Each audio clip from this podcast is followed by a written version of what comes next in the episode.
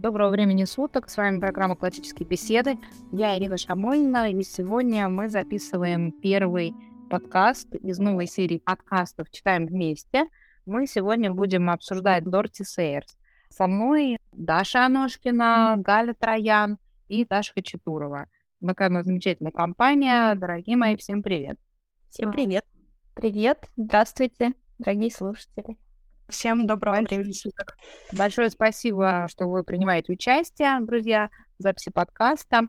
У нас эссе Дорти Сейрс имеет значение да, в нашей программе, поэтому нам захотелось его обсудить подробно. Важное эссе, очень много того, что представлено в КБ, основано именно на идеях Дорти Сейрс. Наверное, стоит поговорить немножко о самой Дорти Сейрс, о том, что вызвало интерес к этой теме. Эссе мы будем обсуждать по тексту, который содержится в нашей книжке «Классическое христианское образование в доступной форме». Она есть в продаже в нашем магазине классические книги.рф.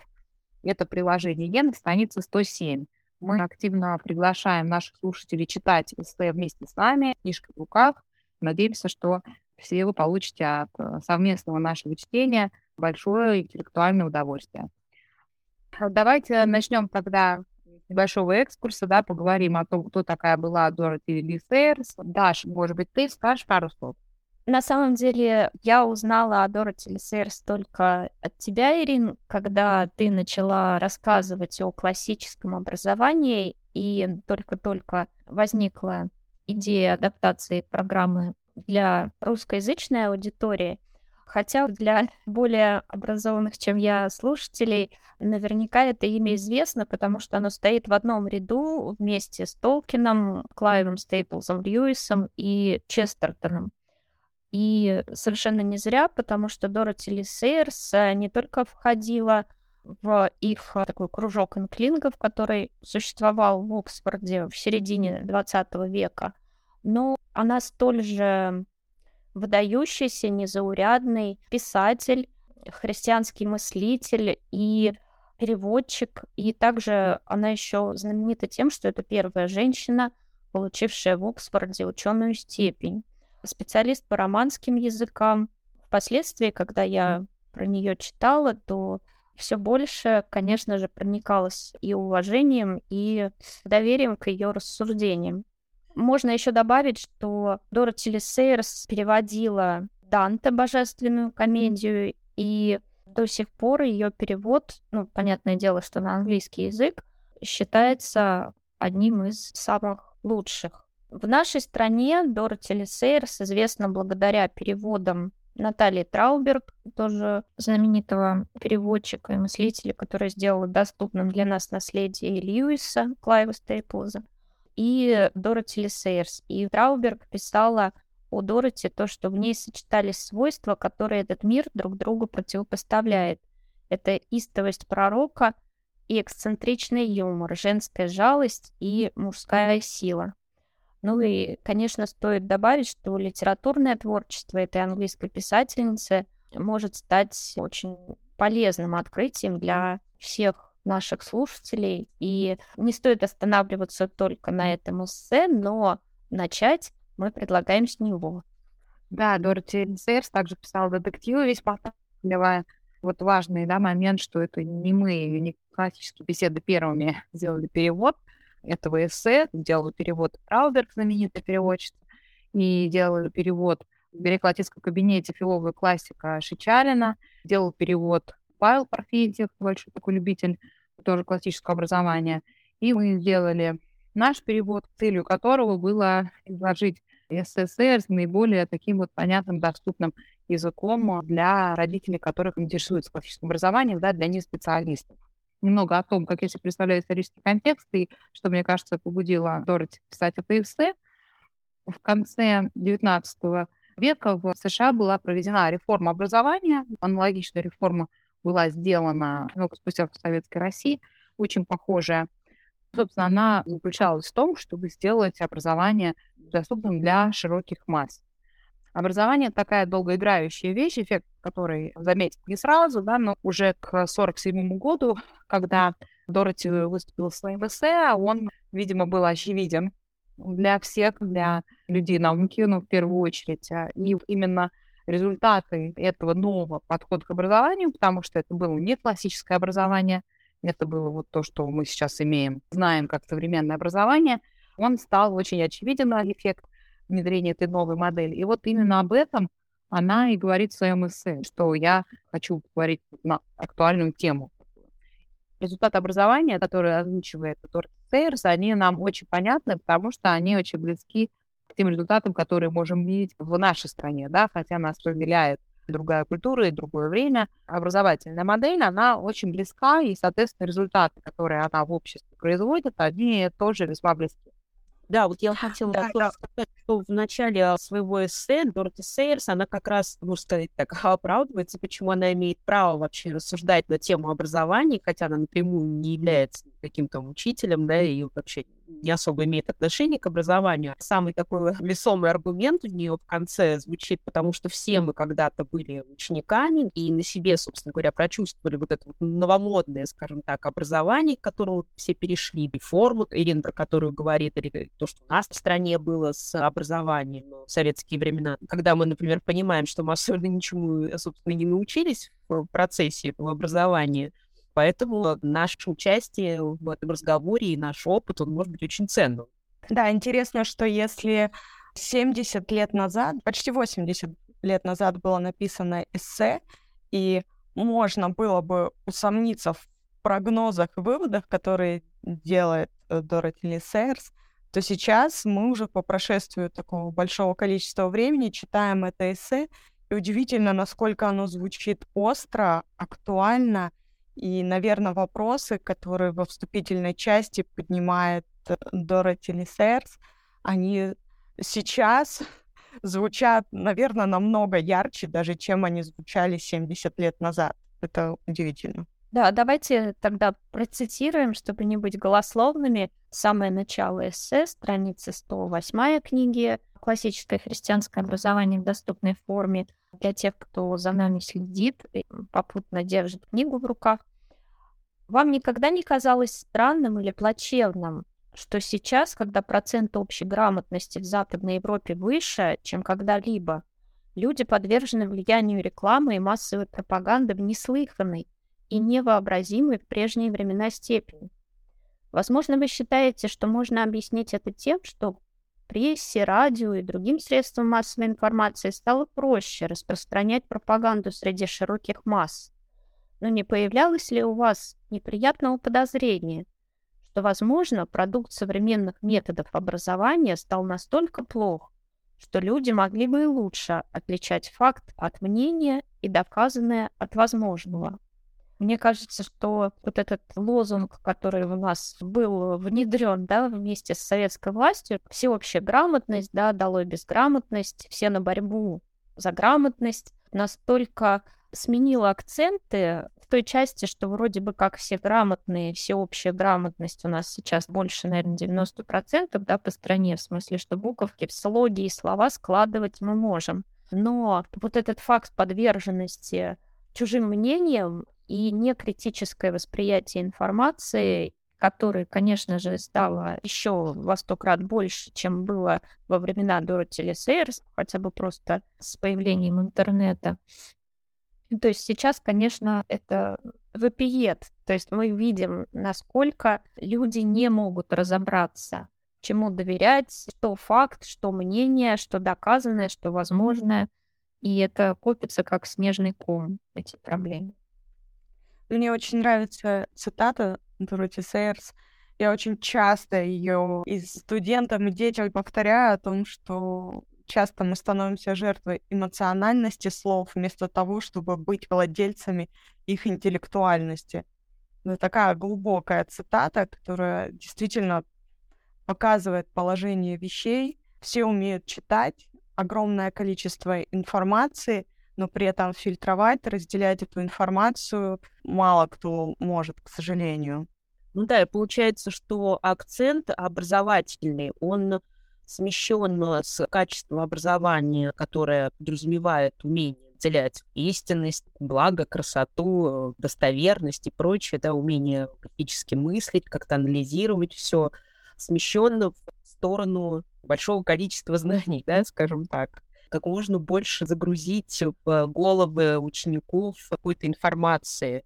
Современные ученики, они гораздо больше и больше все предметов изучают. Даже если, например, сравнить э, наше образование, сколько у нас было уроков в школе, сколько мы посещали по времени школу, и какое время сейчас современные школьники проводят в школе. все увеличивается, увеличивается. Мало того, увеличивается не только время, но и продолжительность обучения. То есть с 10-летки она превращается в 11-летку, в других странах и 12-летка бывает. То есть э, все увеличивается, а главное, да, перестает присутствовать в этом образовании. Дора Телесерс так и пишет, что современные мальчики и девочки, несомненно, изучают гораздо больше предметов, но всегда ли это означает, что они в итоге знают больше? И приводит также следующая мысль, что сталкивались ли вы когда-нибудь с тем, что молодые люди, окончив школу, не только быстро забывают большую часть того, что они там изучили, что ожидаемо, но также и забывают или обнаруживают, что вообще никогда не знали, как самостоятельно изучать что-то новое. Вот эта находка для меня была просто открытием, потому что я на себе постоянно чувствую, что нас не научили, как добывать знания, как учиться. Единственное, что слава богу за вот эту тягу, которая каким-то чудом осталась. А инструменты познания, те, которые мы открываем в классических беседах, и насколько они удобные, применимы, рациональные, я просто диву каждый раз даюсь, почему нас этому не учили но, наверное, тогда бы потерялся смысл учителей, да, их ценностей, потому что учитель — это человек, который обладает э, способностью передать знания, то есть он обладает этими знаниями, только он может передать эти знания ученикам, а ученики сами не должны уметь их приобретать, да, узнать способы, как ими овладеть. Тогда, наверное, потерялось бы смысл вообще существования школы как таковой. Мне кажется, что здесь вот сама модель, да, которая была разработана и распространена как современное образование, она очень логична в русле индустриализации экономики, когда было укрупнение производств, технологические прорывы, конец 19 начало 20 века, это все очень здорово ускорилось, автоматизация производств, начали изобретать машины, которые делали детали, то есть заводы стали развиваться активно, расширение было нам это сейчас еще более наглядно в связи с распространением и внедрением искусственного интеллекта, развитием нейросетей, которые могут выполнять огромное количество работ раньше, для которых нужны были люди, действующие аналогично искусственному интеллекту. То есть человек, который может точно выполнять инструкцию, человек, который может делать много монотонной работы, биоробот. То есть без творчества, да, творческого участия. Оно, оно там не нужно, да, оно там да, не нужно, да, там да. может быть вредно, да, то есть ты должен работать как машина на вот этом производстве, на конвейере. То, что сейчас делают вообще роботы, автоматы, да, и там не нужно всякими задаваться вопросами, там нужно уметь э, четко выполнять инструкцию и в течение длительного количества времени делать однообразную работу, сейчас э, мы понимаем, что искусственный интеллект, он обучается именно вот таким вот образом. Да? То есть в него загружаются факты, загружаются алгоритмы, слова, и он соединяет термины, факты, алгоритмы, выдает продукт, даже не только вот речь идет о роботах, которые физически что-то делают на заводе, да, сейчас это переходит в интеллектуальную сферу, собственно, уже перешло, да. Многие профессии, которые не имеют творческого компонента, такие как бухгалтерия, например, она будет со временем оно вытеснено полностью вот, искусственным интеллектом, и многие другие профессии, даже, казалось бы, творческие профессии, такие как дизайнеры, очень большое развитие нейросети получают тоже в этой области.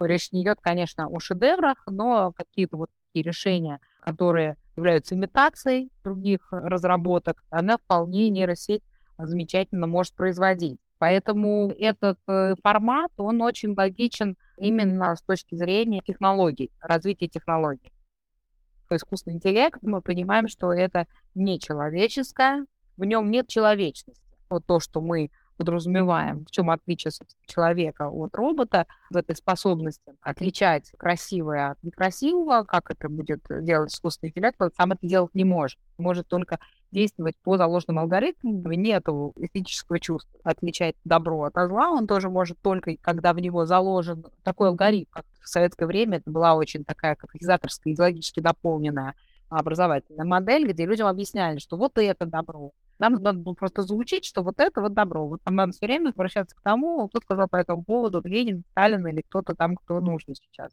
Карл Маркс, Фридрих Энгельс. Вот. То есть сам поиск добра, сам поиск истины, сам поиск красоты как бы остается за рамками современной образовательной модели, и, соответственно, естественно, это вне рамок, вообще вне возможностей искусственного интеллекта, вне возможностей нейросети.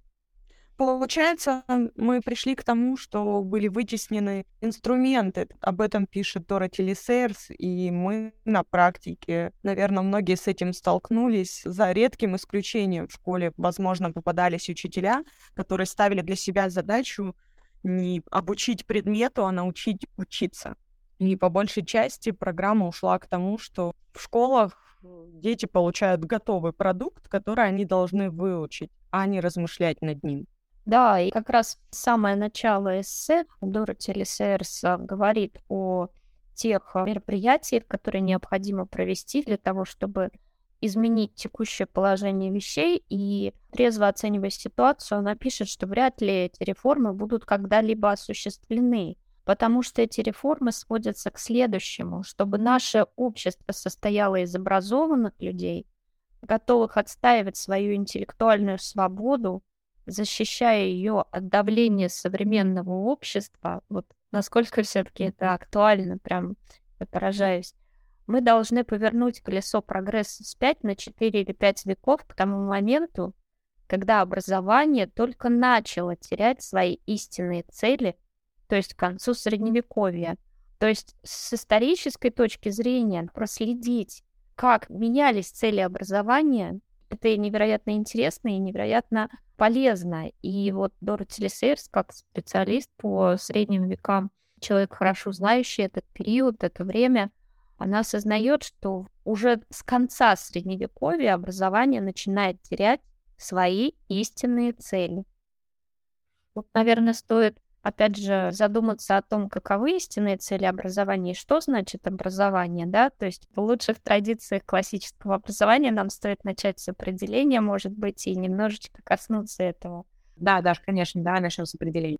У нас уже прозвучало, что образование — это способность учиться новому, знать, как овладевать новыми не только знаниями, но и умениями, навыками — эссе в этом плане очень точно называется утраченные именно инструменты учебы, да, то есть овладевание инструментами.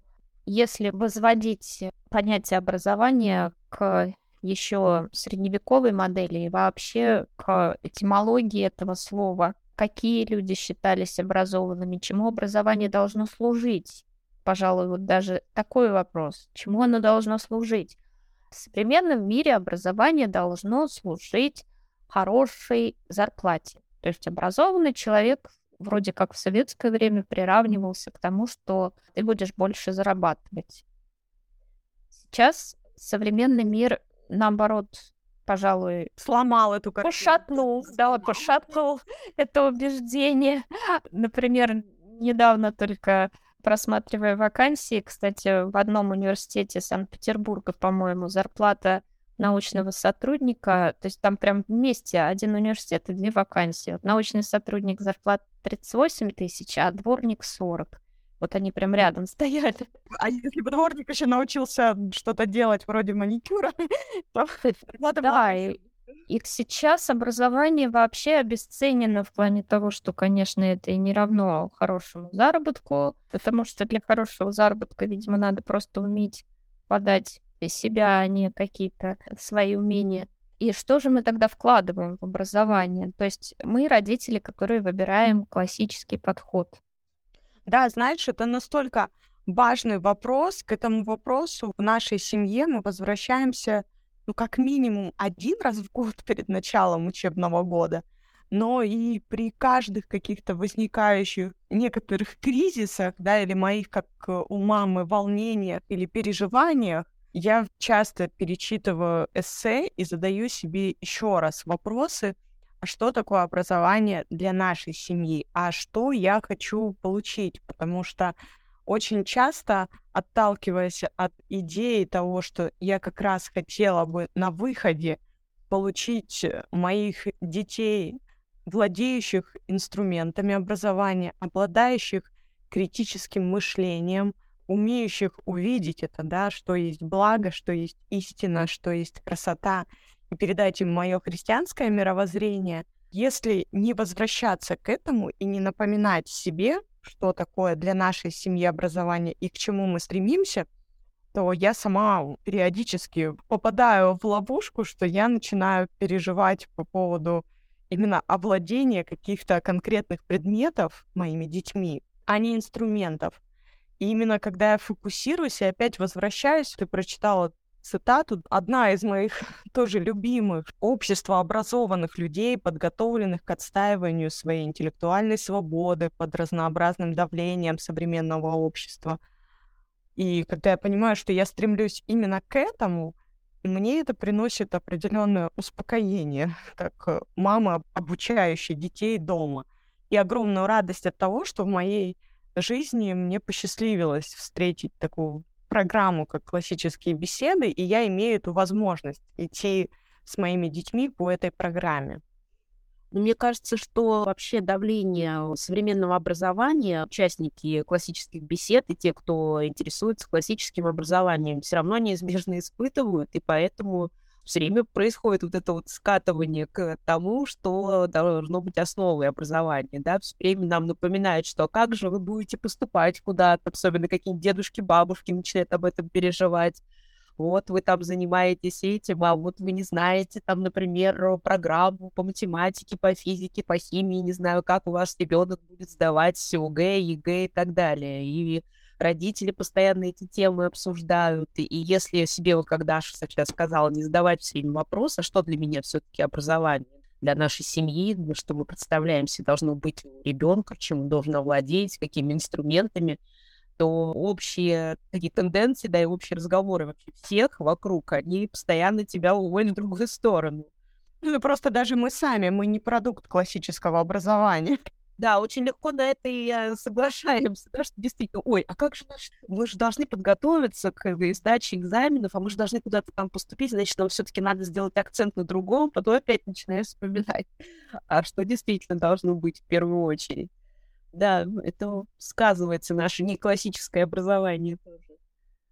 Хотя вот даже в том числе мы затронули немножко тему нейросеть, э, роботы, как сейчас быстро определенные профессии вытесняются и замещаются роботами.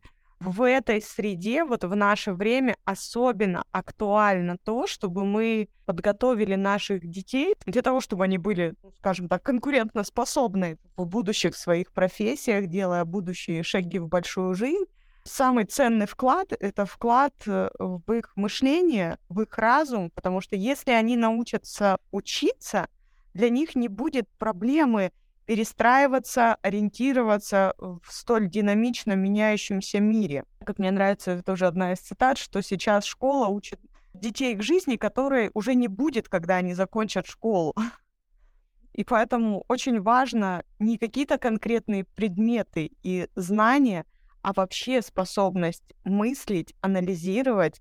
И действительно, я думаю, что вклад в развитие человеческого мозга, его потенциала, творческого потенциала, того, как задумал Господь, да, как он сотворил человека, ни один робот вот это не сможет перекрыть. И это, наверное, самая важная цель, которую я вижу для себя в образовании моих детей.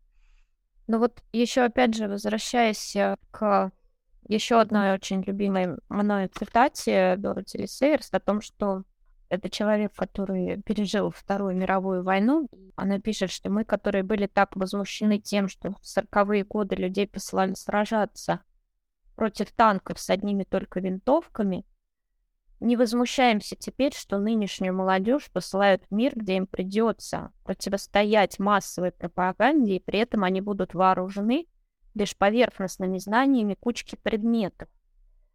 И имеем наглость удивляться, когда умелые ораторы гипнотизируют целые нации. И в свете духовного еще восприятия этой ее мысли начали с того, что Дороти Лисейрс христианский мыслитель, она дочь англиканского священника, и во все ее произведения все-таки заложен посыл, возвышающий человека к Творцу, к Создателю, обращающий, по крайней мере, зов человека то стоит отметить, что в современном мире как никогда, пожалуй, даже гораздо острее, чем в ее времена, стоит проблема выбора истинного пути в отношении мировоззрения, в отношении того, чтобы не пойти на поводу лукавого. Современные многие священники, богословы все активнее призывают самообразовываться. То есть, если, например, в том же 17 веке, да, на Руси, там, 17-18 век, были люди глубоко верующие, которые не были образованы да, но они жили в традиции, они были укорены в традиции. Вот их вера, передававшаяся из поколения в поколение, она была, ну, скажем, такой, которая все-таки, может быть, не нуждалась в том, чтобы они изучали догматику, не мудрствовали. Но сейчас, когда настолько как раз широко вот это вот информационное поле, из всех щелей тебе лезут совершенно разные трактовки, и человека пытаются склонить к тому, что истины нет вообще, что все лишь э, частные мнения, то вот как раз-таки поиск опор своего мировоззрения, формирование этого мировоззрения, сознательное формирование, оно немыслимо без постоянного самообразования.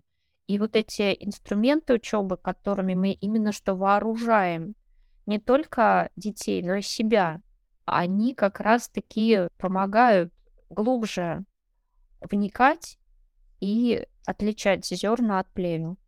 Да, согласна. И как сейчас иногда один из вариантов попробовать детей изолировать, да, полностью от мира, но это, это невозможно. Может быть, пока они наши дети в нашем доме, мы можем их изолировать, но они все равно вырастут, они выйдут в этот мир, это очень важная задача и ответственность нас, как родителей, как правильно ты, Даша, говоришь, и самим вооружиться.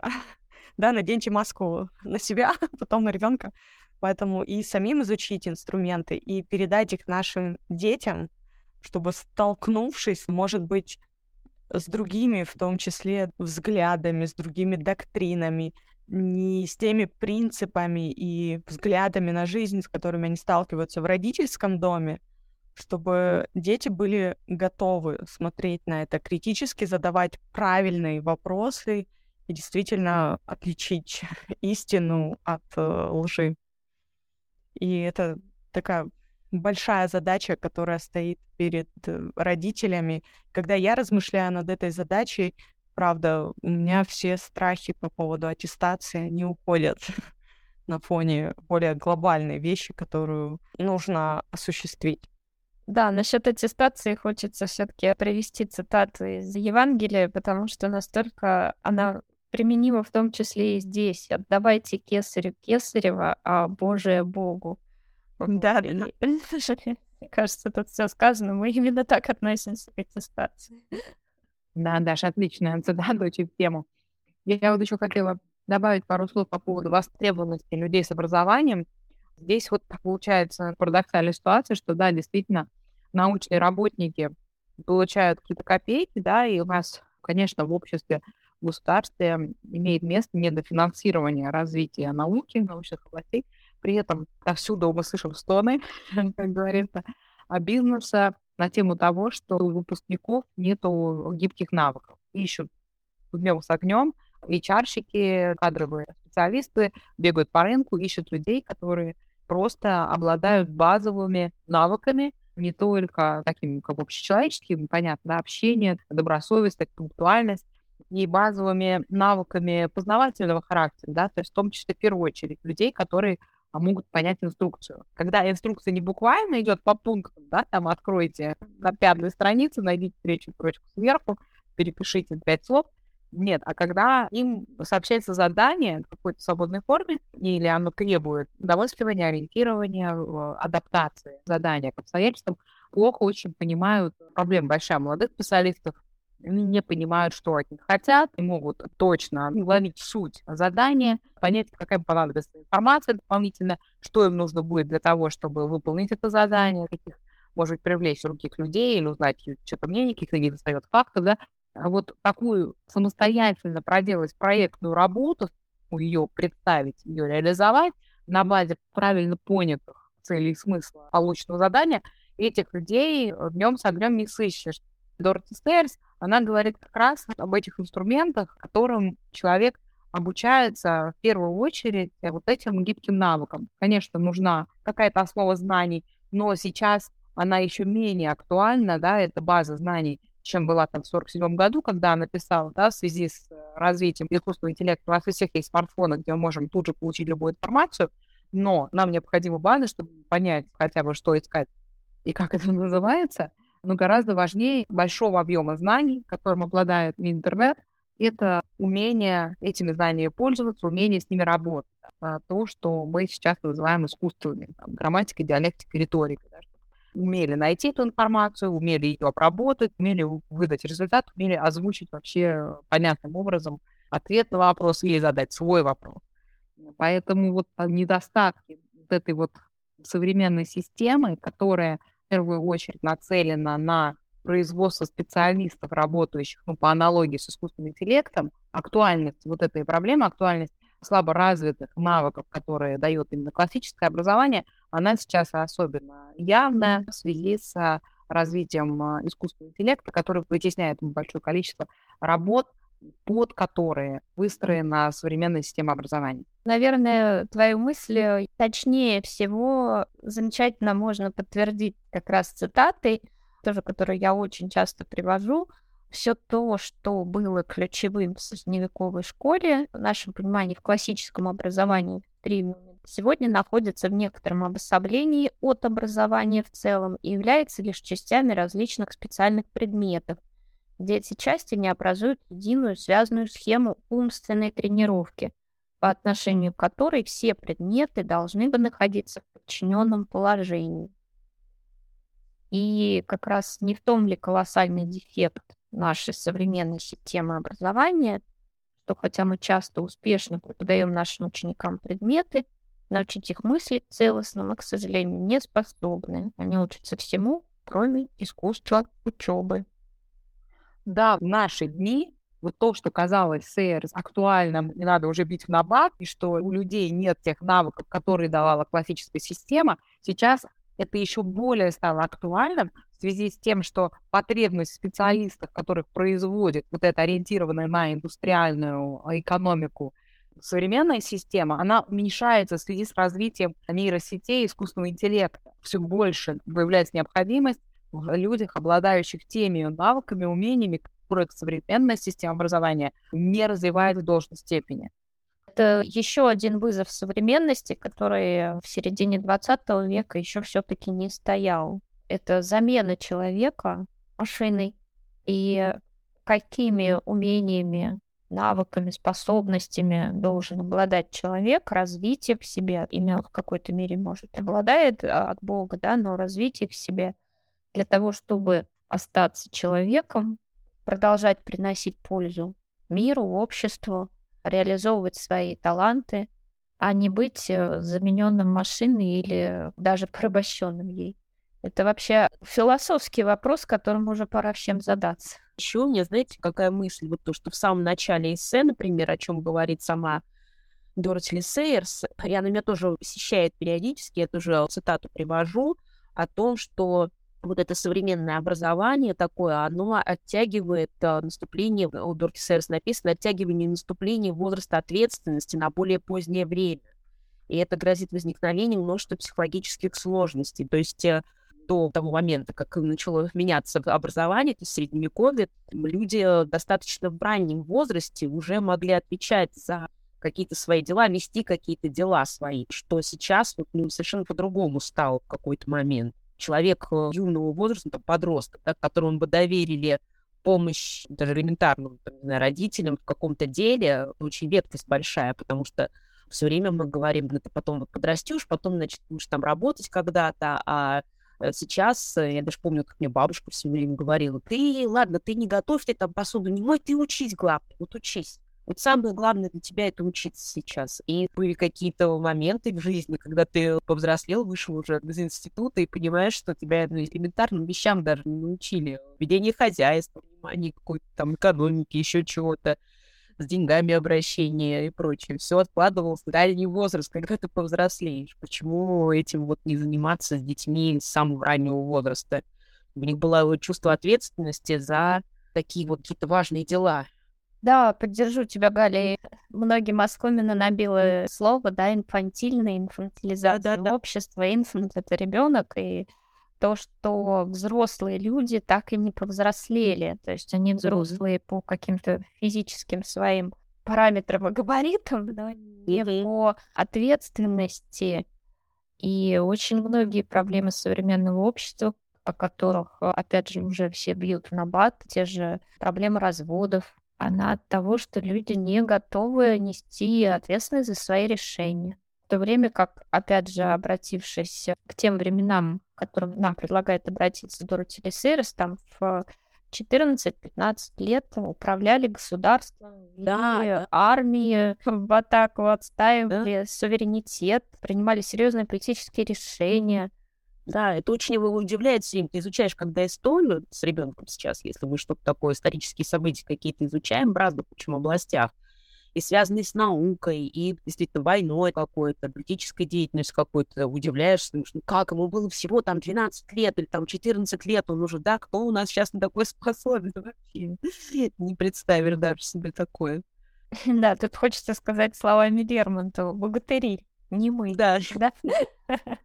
Очень здорово, как вы делитесь э, теми кусочками этого эссе, которые все время у вас в памяти или которым вы обращаетесь, да, это настолько обогащает, потому что тоже каждый раз перечитывая, я заметила, что я выделяю для себя разные аспекты. Я сначала это делала разными маркерами, но в итоге у меня уже получилось, что эта статья вся расчеркнута разноцветно так. И в данной такой беседе, когда несколько собеседников, каждый делится своими акцентами, и это очень обогащает. Да, в этом ценность совместного чтения, когда можешь э, услышать, э, на что кто-то другой обратил внимание, что для него было важным в прочтении. Ну, наверное, тут стоит добавить, что после этого выступления в середине 20 века в странах англоязычных, в том числе в Америке, всколыхнулся, то есть была волна интереса к классическому подходу, к классическому образованию. На mm-hmm. этой волне возник ряд программ, идей и идеи реализации того, что предлагает Дороти Ли Сейерс.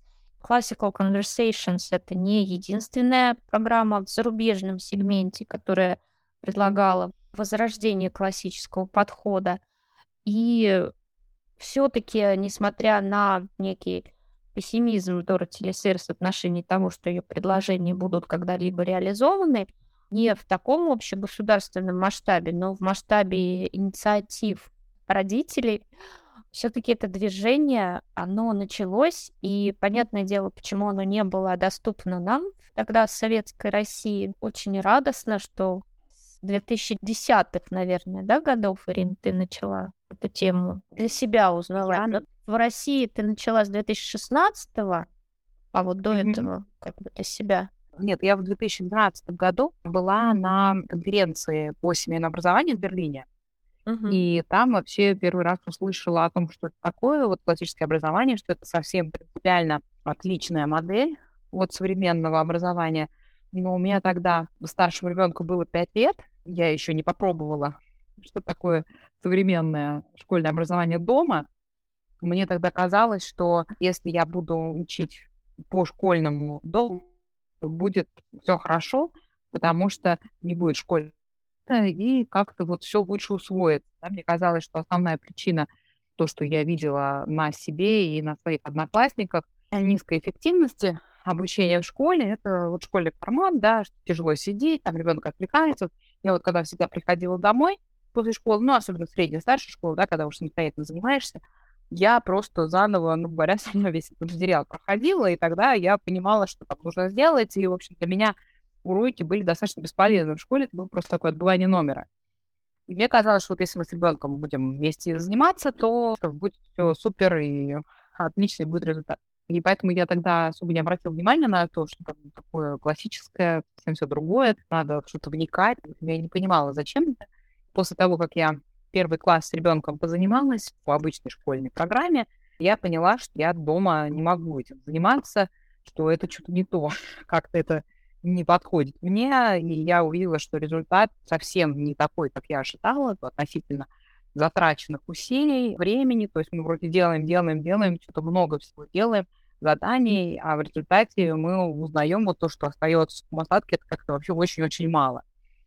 И это было где 14-15 год, когда я решила, что там такое классическое образование, как там люди вообще учат за рубежом дома. Слышала, что у них система государственного образования, она еще слабее, чем наша. Я думаю, нет, ну как они не могут дома такое количество людей вот этим же заниматься, да, что-то должно быть другое.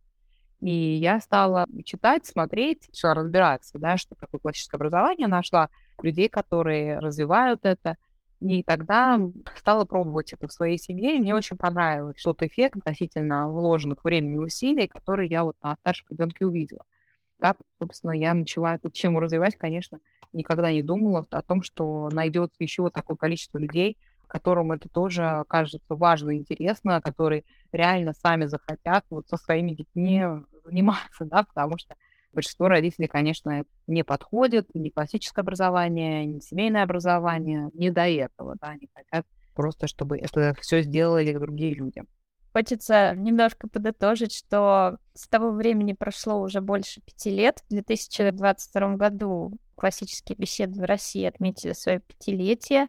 За это время были созданы, реализованы, развиваются такие программы, как основы, ключи, несколько уже ступеней вызова до вызова 2. Три, да, у нас сейчас есть группа вызов 3. Да, есть тестовый вызов 3, да.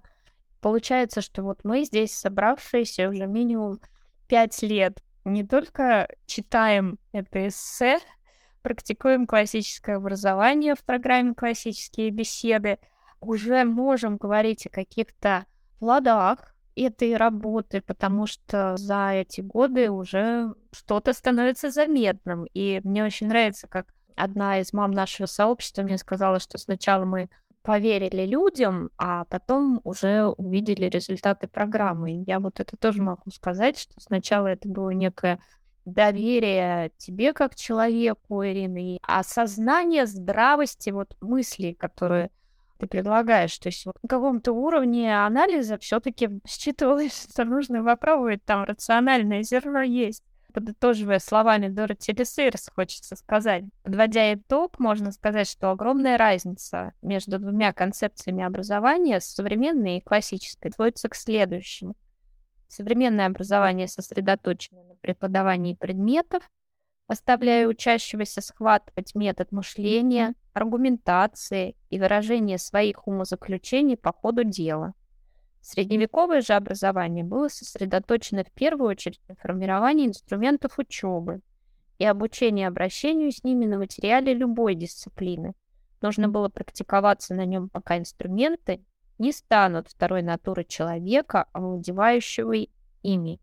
Вот эту ключевую мысль я всегда держу в уме, что те инструменты, которые дает каждый курс программы и в основах, и в ключах, и в вызове, ни в коем случае нельзя останавливаться их практиковать. То есть э, программа так выстроена, что ты взял из основ, перенес его ключи, но в ключах там еще расширилось. Взял из основ и ключей, пришел с этим вызов и продолжаешь этим пользоваться до тех пор, пока это не станет второй натурой. Если мы все, как родители, знаем, что приучить ребенка чистить зубы без напоминания утром и вечером занимает несколько лет, то, наверное, рассуждать, задаваться вопросами, обращаться к топусам Аристотеля, вместо того, чтобы начать спорить, сначала определиться с тем, о чем мы спорим, да, то есть дать определение и, может быть, уже на этом этапе выяснить, что спорить-то уже и не нужно, чтобы вот прилагать вот эти интеллектуальные усилия, тоже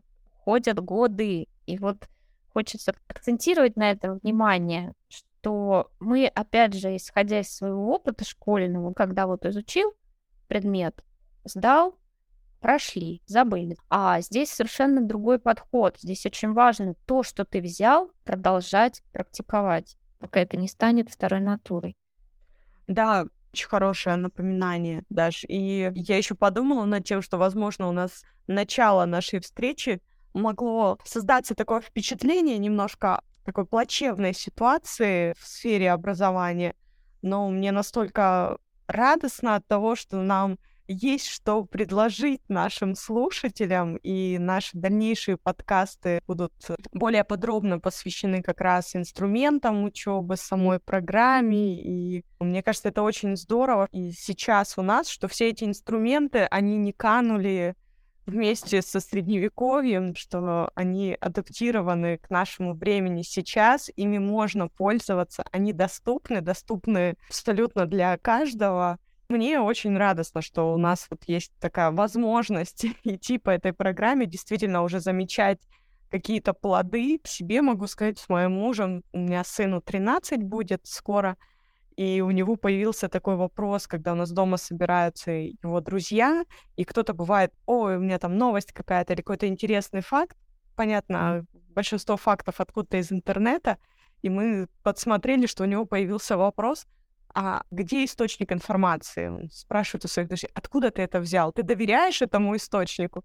И это прям такой елей для родителей, что он уже задается какими-то вопросами, а не просто все воспринимает на веру.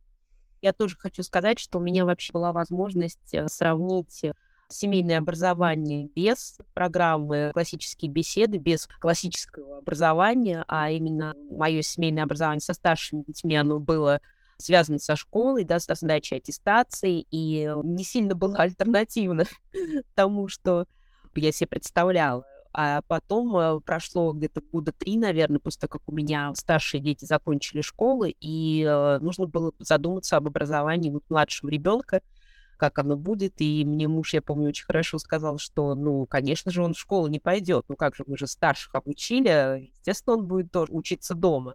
И я стала изучать тему, да, семейного образования. Думаю, интересно, прошло там три или четыре года. Что изменилось вообще? Появились какие-то программы вообще, что-нибудь новенькое появилось. И походила на несколько конференций, посвященных семейному образованию, и поняла, что ну ничего нового на самом деле нет, кроме того, что появились какие-то платформы, где можно сдать аттестации онлайн, то есть какие-то уроки есть, которые можно прослушать онлайн, и вот, значит, что-то, какая-то помощь такая есть в аттестации, и все когда появилась Ирина на одной из конференций по семейному образованию, я услышала про классическое образование от нее, вот тут я помню, меня очень сильно это зацепило, что это что-то другое точно.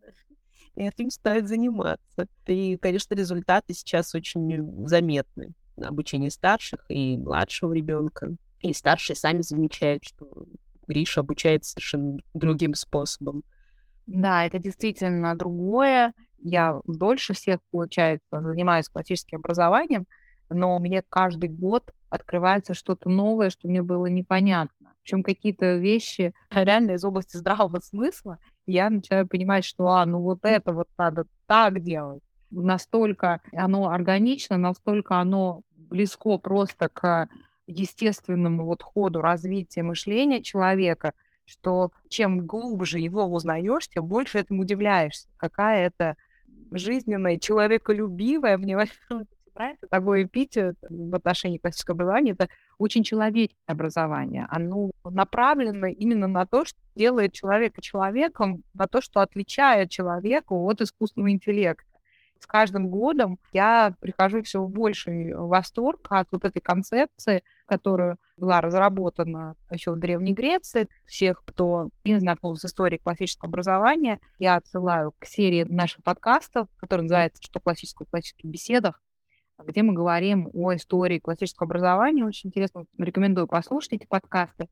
И я надеюсь, что все наши слушатели, которые мало знакомы классическим образованием, они будут вдохновлены и нашими подкастами по Dirty Sales и подкастами по истории классического образования на то, чтобы изучать его глубже, потому что это действительно совсем другой подход, который при некотором усилии, да, его нужно приложить. Вот Даша говорила про доверие. Дело в том, что классическое образование — это такая вещь, ну, вот, которая требует практики. То есть мы можем читать про то, как кататься на велосипеде, да, вот эту инструкцию, изучать, но реально вот понять, что такое да, на велосипеде, как это вообще выглядит, мы можем только попробовать, да, нам нужно довериться велосипеду, сесть на него и попробовать и начать кататься, потому что изучение инструкции нам мало в этом поможет, мы не достигнем цели, не сможем понять, что это такое, какой результат будет. Поэтому, безусловно, здесь нужна определенная степень доверия и желание попробовать другой подход, принципиально другой подход. И я надеюсь, что мы вдохновим наших слушателей на то, чтобы вот разделить с нами радость этого иного подхода к образованию, потому что он действительно настолько более эффективен и интереснее и человечен с нашей точки зрения чем то образование, которое получили мы, что приносит большое очень удовольствие, да, удовлетворение, а не является принудиловкой, да, какой-то такой неприятной обязанностью. Я думаю, что вот все участники сегодняшнего подкаста могут подтвердить да, на себе на своих детях. Да, полностью согласна. Да, и мы предлагаем нашим слушателям продолжить читать эссе Дороти Сейрс «Утраченные инструменты учебы». И в следующих подкастах мы продолжим беседы по этому эссе, соединяя то, что предложено ей, с той практикой уже, в которой мы находимся шестой год. Да, и, может быть, стоит добавить, у кого нет нашей потрясающей книги «Классическое образование в доступной форме», эссе также выложено на нашем сайте в общем-то, через любой поисковик забить э, Дороти Сейерс, эссе «Утраченные инструменты учебы», но сразу в первых строчках появляется. Оно доступно, да, легко найти. Благодарим всех наших слушателей. Надеюсь, подкаст был интересен. Надеемся услышать вас в следующих наших подкастах. Спасибо всем большое, Даша, Даша и Галя, за очень интересную беседу. Очень приятно проведенный с вами вечер. Спасибо, это взаимно. Спасибо. взаимно. And not to do. And the